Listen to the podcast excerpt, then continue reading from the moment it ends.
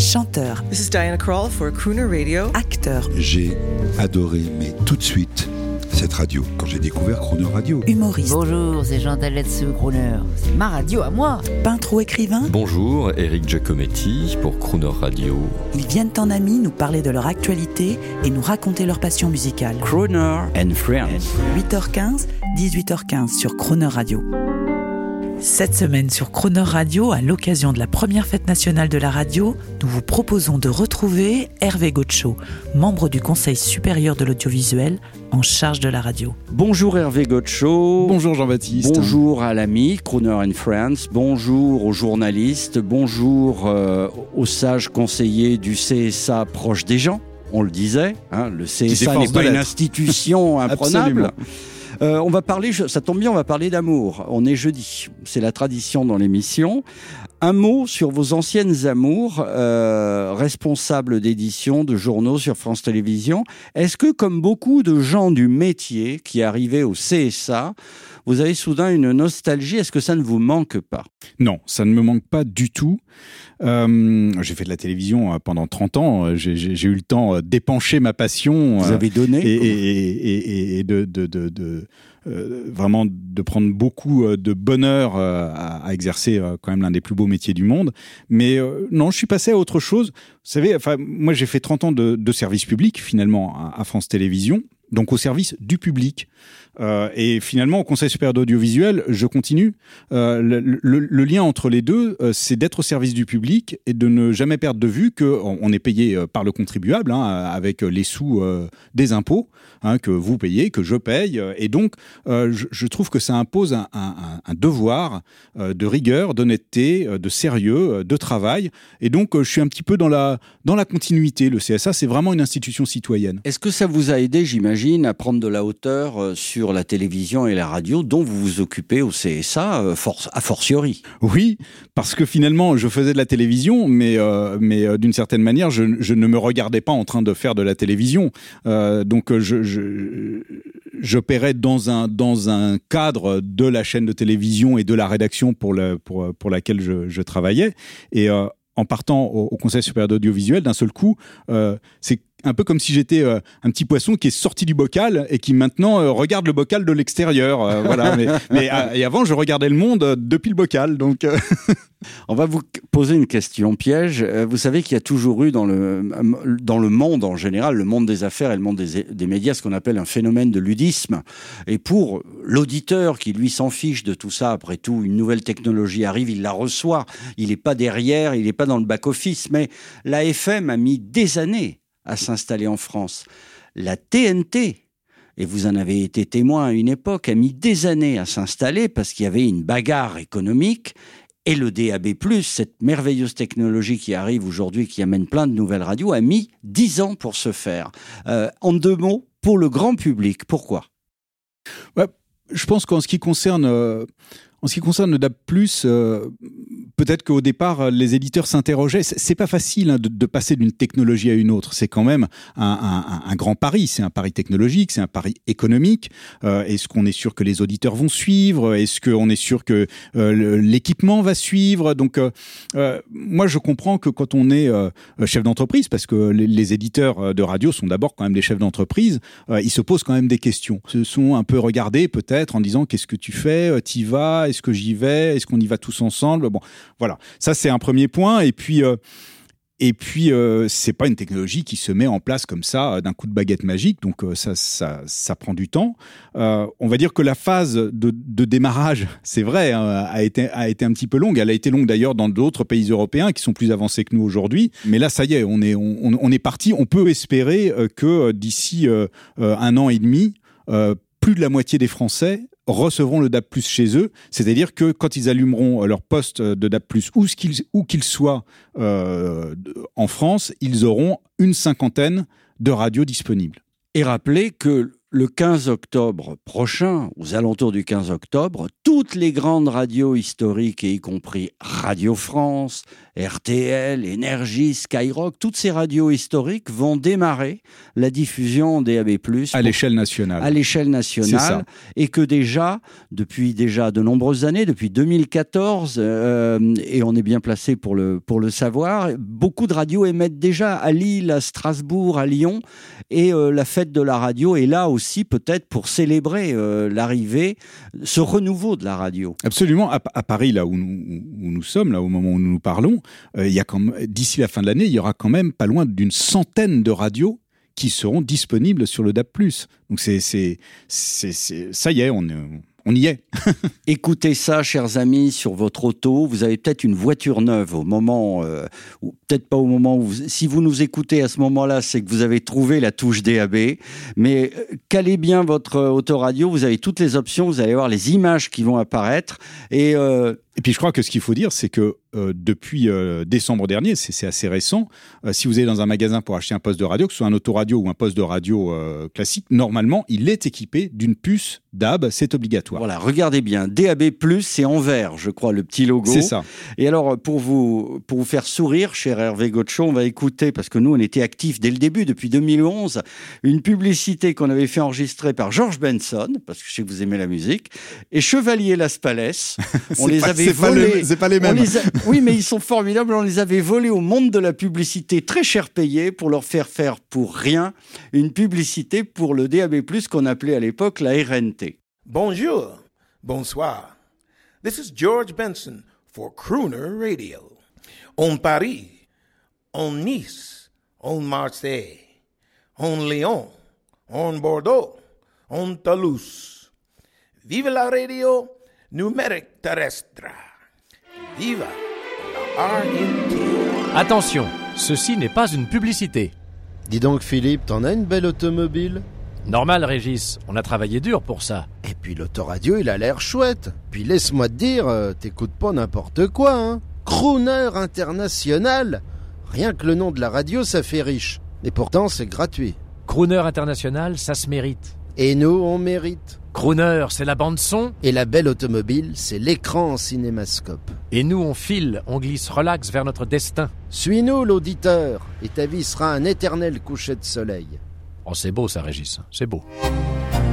Si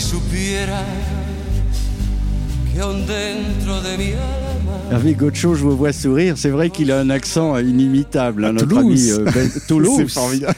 Et, Comment ne pas croire au DAB+, quand on entend George Benson Et il parle d'ailleurs de, il faut le dire pour les auditeurs, qui, qui, avant qu'ils ne s'y perdent, RNT, l'idée de départ, c'était de dire radio numérique terrestre comme TNT. Oui. Ce qui, était, ce qui n'était pas bête.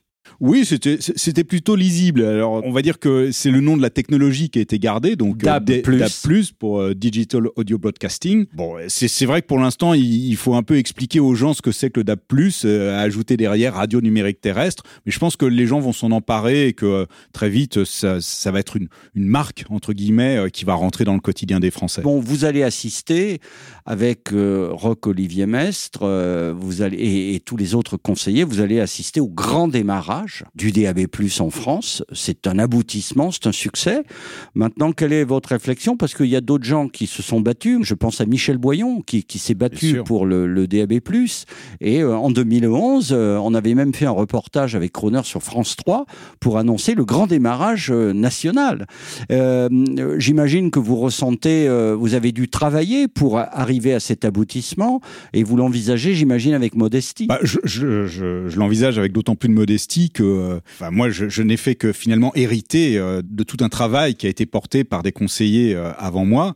Et puis, il y en aura d'autres après moi qui continueront parce que l'aventure est loin d'être terminée. Vous savez, être au CSA, c'est être un peu comme les bâtisseurs de cathédrales. Hein. C'est-à-dire qu'on arrive sur le chantier, on n'en a pas vu le début, et quand on part du chantier, on n'en aura pas vu la fin non plus. On ne peut pas imposer à la profession sa volonté. Ah non, ah non, mais ça, ça c'est très important de le dire. C'est-à-dire que ce sont les éditeurs, les diffuseurs, c'est la profession qui fait. Ce sont les éditeurs qui font le travail. Le, le CSA est là pour réguler, évidemment, et puis pour accompagner euh, le mouvement, pour donner éventuellement de l'impulsion, pour pas faire jouer un peu le, le, le chef d'orchestre. Mais euh, le gros du travail, il est fait quand même par, euh, bah, par les radios, euh, par les radios elles-mêmes. hein. Alors, pour revenir à la radio, à l'essence de la radio, en fait, euh, euh, si la publicité se réinvente à la radio, parce que le problème, c'est que les gens fuient vers des playlists, mais la radio, c'est une force de proposition, c'est un média linéaire, il faut qu'elle revienne à ses fondamentaux. Informer, faire rêver. Qu'est-ce que vous lui conseilleriez à la radio pour qu'elle euh, elle gagne des points et qu'elle réattire euh, toutes les foules? Parce qu'elle attire toujours les foules. D'abord, euh, je, je suis pas sûr que les gens fuient euh, vers les playlists. Euh, c'est- un autre usage. De toute façon, on voit quand même aujourd'hui que euh, les gens continuent d'écouter massivement la radio, même s'ils écoutent de plus en plus les playlists sur les plateformes de streaming. Mais pour l'instant, ça reste très très majoritaire pour la radio. Même si évidemment il y a une évolution qu'il faut qui qu'on surveille tous et qu'on qu'on regarde qu'on regarde de près. Euh, c'est deux modèles complètement différents. hein. C'est-à-dire que si vous voulez effectivement accéder aux playlists des plateformes de streaming musical, vous allez devoir payer pour ça, alors que la radio, elle est gratuite. Euh, Pour qu'elle soit gratuite et qu'elle gagne quand même de l'argent, on met de la publicité à l'antenne. Après, sur la publicité, ah, c'est difficile de placer le curseur. C'est-à-dire que si vous mettez pas assez de publicité, bah, vous gagnez pas suffisamment d'argent et vous avez du mal à faire une bonne radio. Si vous mettez trop de publicité, effectivement, au bout d'un moment, ça sert de repoussoir à l'auditeur qui euh, change de chaîne ou voire effectivement va aller chercher euh, des programmes ailleurs. Donc, il faut placer le curseur. Il y a un, un équilibre à trouver. Et puis après, euh, bah, c'est les contenus. Tout est, euh, tout est dans euh, de met à l'antenne. Qu'est-ce qu'on veut faire de la radio aujourd'hui? Euh, Comment être prescripteur de musique pour les radios musicales? Comment inventer des nouvelles émissions de radio? Qu'est-ce qui intéresse les gens? Comment est-ce qu'on peut retravailler la voix aujourd'hui? C'est tout ça qui doit être réfléchi. C'est intéressant d'ailleurs, c'est que finalement, dès qu'on parle d'économie, très vite, on revient à, l'essence même de la radio, c'est euh, euh, comment faire pour intéresser les gens et faire qu'ils nous écoutent. Alors justement, le programme, on le fait ensemble cette semaine. Alors déjà, j'ai le plaisir de vous dire que pour cette fête de la radio, pour la célébrer, il y a un auteur que vous aimez bien, qui est Eric Giacometti. C'est c'est un ami. euh, qui a créé l'auteur de Largo Winch maintenant et d'Antoine Marcas, sa série avec Jacques Ravenne de, de thrillers euh, tirés à, à des centaines de milliers d'exemplaires. Il nous a fait l'honneur d'inventer un programme de radio euh, pour la fête de la radio qui s'appelle Spy Life que vous entendrez toute cette semaine. On va pas en entendre un extrait maintenant parce qu'on est ensemble, mais et surtout on va vous écouter parce que vous êtes prescripteur. Vous allez vraiment nous faire découvrir sur Croner une nouvelle artiste qu'on n'a jamais programmée qui est Célassou. Ah oui, c'est la sou, oui. Qui est une très belle voix, euh, qui est très. euh, euh, que c'est une voix que je trouve assez, assez bouleversante. Et toute jeune, elle a une coiffure euh, néo-60s, ça nous a beaucoup plu. Et on écoute, euh, à votre demande, Alone. À demain. À demain. It's a dark road on the other side.